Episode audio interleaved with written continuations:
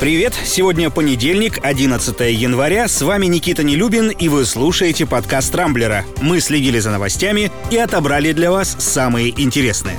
Не успели отгреметь новогодние каникулы, как в России уже начали действовать несколько новых законов, и, боюсь, далеко не всем они придутся по душе. Один из них ужесточает контроль за наличными и безналичными операциями. Новость об этом накануне стала на Рамблере одной из самых обсуждаемых. Поправки к так называемому антиотмывочному законодательству затронут операции с наличными на суммы свыше 600 тысяч рублей. Теперь их будут брать под обязательный контроль.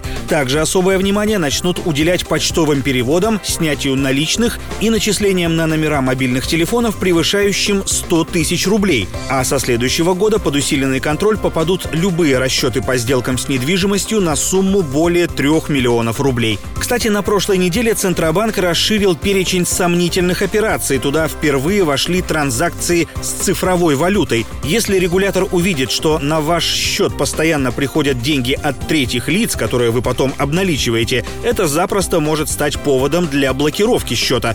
Эти нововведения должны вступить в силу в октябре. И все ради борьбы с отмыванием денег. Но меры, как мне кажется, не вполне своевременные, если учесть, сколько денег уже успели наотмывать россияне, особенно власть имущие. На Западе, кажется, распробовали российскую вакцину от коронавируса. На прошлой неделе сразу два авторитетных издания опубликовали статьи, посвященные спутнику ВИ. Например, Сэм Фазели, старший аналитик по фармацевтике агентства Bloomberg, обратил внимание, что российская вакцина занимает пятую строчку в рейтинге производителей, получивших наибольшее количество предзаказов. Также эксперт отметил крайне низкий уровень заболеваемости пациентов во время испытаний препарата.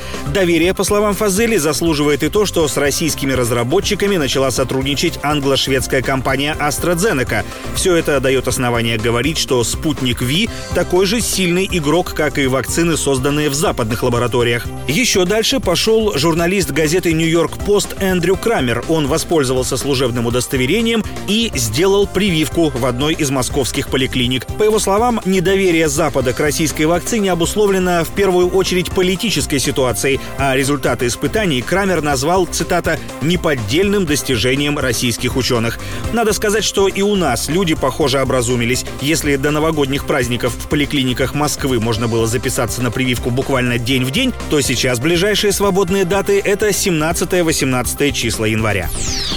Между прочим, уже в этом месяце привитым от ковида россиянам должны начать выдавать специальные паспорта. Они якобы даже позволят беспрепятственно выезжать за границу. В Израиле, например, такие правила начнут действовать уже через неделю. Правда, тут нас с вами поджидает другая проблема. С апреля в России могут резко подорожать авиабилеты. Об этом в интервью РИА Новости предупредил исполнительный директор агентства «Авиапорт» Олег Пантелеев. По его словам, в преддверии весенне-летнего сезона перевозчики намерены компенсировать убытки убытки, понесенные во время пандемии. Нынешний уровень цен не обеспечивает рентабельности, поэтому в феврале-марте они останутся на относительно низком уровне, а вот потом начнут стремительно взлетать. Так что, если вы уже запланировали отпуск, скажем, на май, то вопросом покупки билетов на самолет лучше озаботиться уже сейчас. Добавлю, что по данным Международной ассоциации воздушного транспорта, 2020 год стал худшим в истории авиации. Из-за пандемии выручка авиакомпаний снизилась в два раза, а чистая чистая прибыль сократилась на 84 миллиарда долларов.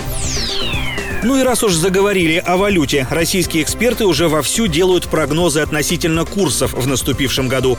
Судя по всему, каких-то резких скачков ожидать не стоит. По данным аналитиков, доллар в 2021 будет колебаться в пределах 70-80 рублей, а торговые диапазоны евро составят от 82 до 92 рублей.